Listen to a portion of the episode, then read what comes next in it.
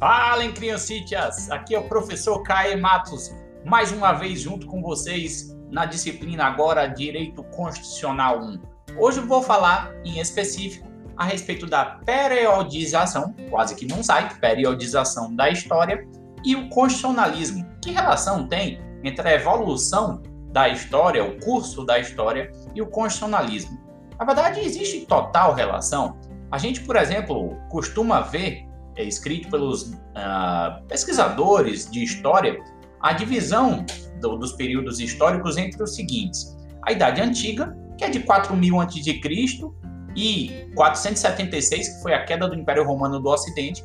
4000 a.C. por quê, professor? Que foi a invenção da escrita. Então, o que era antes da escrita, a gente chama de pré-história. Não dá para a gente saber muito bem o que é que era, por isso que se chama de pré-história, porque a dependência do, da escrita para se pesquisar a história de uma forma mais confiável.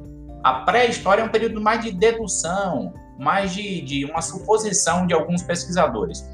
Entre 476, que foi a queda do Império Romano do Ocidente, e a tomada de Constantinopla pelos turcos, que é exatamente a, o Império Romano do Oriente, né, o Império Bizantino, a gente tem a Idade Média. Entre a queda da, do Império Romano do Oriente ou de Constantinopla e a Revolução Francesa, a gente chama esse período de Idade Moderna, e depois da Revolução Francesa de 1789, a gente tem o período da Idade Contemporânea.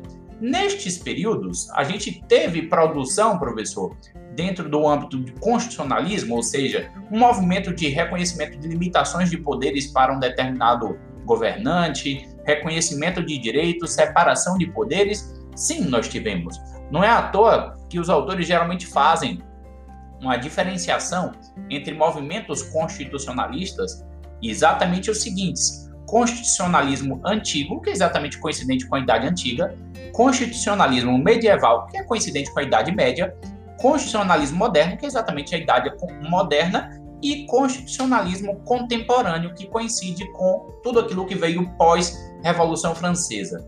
No constitucionalismo antigo, a gente destaca várias, várias produções, quer dizer, produções formalmente constitucionais, ainda não, não havia que se falar em constituição no formato atual, mas já existia um movimento, já existia um movimento, por exemplo, na Grécia, Lá antigamente, no século V a.C., em Atenas já havia uma democracia direta. Então, uma certa é, ideia inaugural da Constituição. Também a República Romana. A gente pode destacar esses dois eventos também mais ou menos no mesmo período. Do, a República Romana ela perdurou por muitos séculos. A Lei das Doze Tábuas é um desses documentos que a gente pode destacar aqui também. Já no constitucionalismo medieval, a gente tem, por exemplo, o predomínio do direito canônico. Mas isso, por exemplo, não impediu o surgimento do primeiro documento que os autores geralmente chamam de a inauguração de uma Constituição, pelo menos parecida com o formato atual, que é a Magna Carta inglesa de 1215, ou Magna Carta do Rei João sem terra. Esse foi um documento de extrema importância durante esse período.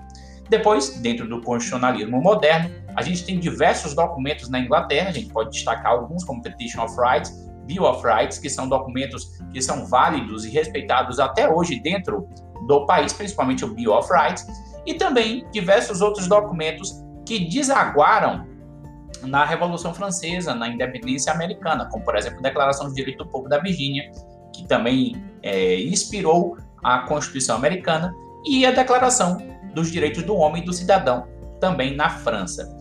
E o que é o constitucionalismo contemporâneo, professor? É tudo aquilo que veio depois da Revolução Francesa. E a gente pode destacar, por exemplo, a Declaração Universal de Direitos Humanos pós-Segunda Guerra de 1948. Então, a gente vai aprofundar esses assuntos em sala. Espero vocês por lá. E como eu sempre digo, é nós.